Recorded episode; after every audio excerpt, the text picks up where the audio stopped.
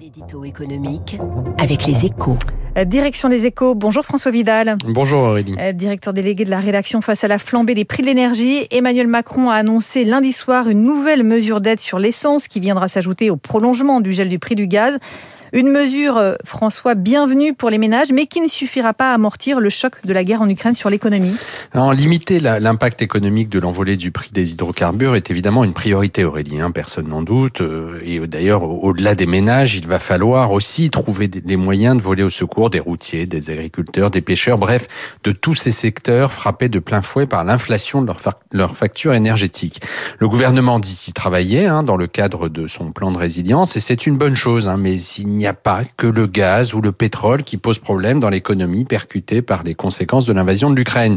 Il y a aussi les ruptures d'approvisionnement qui se font déjà sentir dans la filière automobile, par exemple, ou la sous-activité induite par la disparition de certains clients, comme dans le tourisme, par exemple. François, c'est pour cette raison que les représentants du patronat ont demandé hier à Jean Castex que le plan de résilience euh, prévoit le recours au chômage partiel dans les entreprises concernées. Oui, en gros, euh, ils veulent qu'on réactive le mécanisme mis en place au plus fort de la crise sanitaire qui prévoyait une prise en charge par l'État du chômage partiel.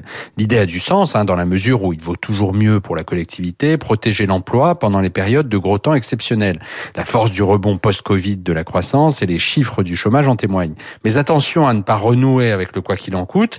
L'État n'en a tout simplement pas les moyens et surtout rien ne le justifierait. Hein. Il faudra donc définir des critères très stricts afin de ne pas confondre les entreprises victimes directes du conflit et celles beaucoup plus nombreuses qui seront frappées par l'inévitable ralentissement de l'activité économique qui nous guette. Merci beaucoup François Vidal. À la, une des échos, pardon, ce matin, les pistes pour se passer du gaz russe. Il est 7h13. Dans un instant, Nathalie Janson, professeure associée à Neoma Business School, invitée de l'économie sur Radio Classique. Vous écoutez Radio Classique. Avec la gestion Carmignac, donnez un temps d'avance à votre épargne.